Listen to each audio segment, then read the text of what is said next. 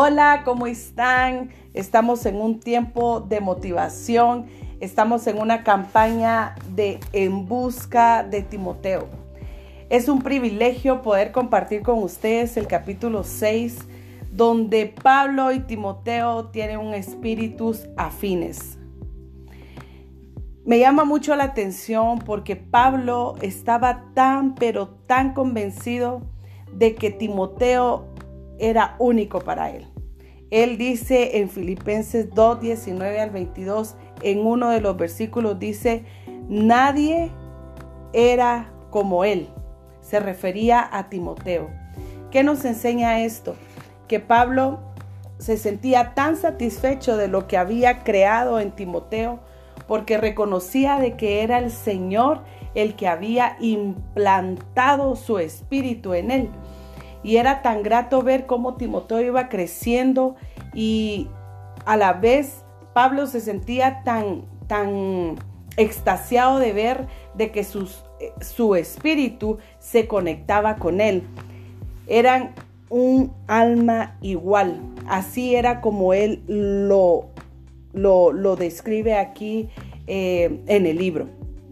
Vemos que muchas veces Pablo tenía que resolver ciertos problemas en otros lados donde él tenía que ir, pero sabía que cuando los enviaba a Timoteo iba a haber una solución correcta, tal y como él la esperaba. Una parte del libro que llama la atención dice, no pudo Pablo haber conducido una clase con el tema el liderazgo de los doce discípulos y haber producido más Timoteos. Creo que Pablo era un maestro genial. Era el mejor de los maestros de ese tiempo. Y su mejor alumno, sin duda alguna, fue Timoteo.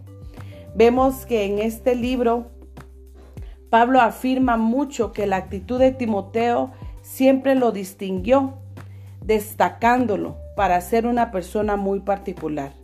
Dijo que la razón por la cual no tenía nadie como él con el mismo ánimo era porque todos buscaban lo suyo.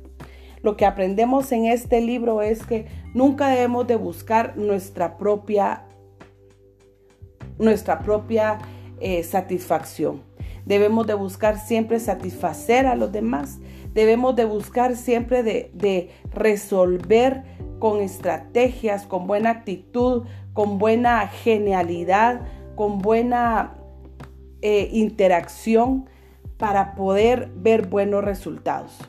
Vemos que en la escritura frecuentemente una verdad vital. Esta relación del tipo de Pablo y Timoteo no era únicamente funcional o profesional en su naturaleza.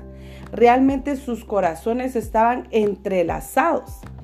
Wow, esto es algo muy simbólico. ¿Por qué? Porque era uno hablando del otro. Entonces había una conexión divina, una unidad nacida de Dios, por lo cual las personas trabajan juntas para que los planes y los propósitos de Dios salgan adelante y se cumplan. La verdad que aquí demuestra Pablo totalmente la confianza que tenía en Timoteo. Sabía que Timoteo le iba a sacar quizás el mejor chance que se podía poder, eh, eh, imaginar él. Pablo estaba en la cárcel cuando habló de enviar a Timoteo a los filipenses. Las personas en prisión están muy restringidas y limitadas. No pueden ir donde quieren o hacer lo que quieren. Fue un medio de este confinamiento donde Pablo dijo, espero en el Señor Jesús enviaros pronto a Timoteo. Él sabía muy bien que Timoteo iba a hacer un buen trabajo mientras él estaba en la cárcel.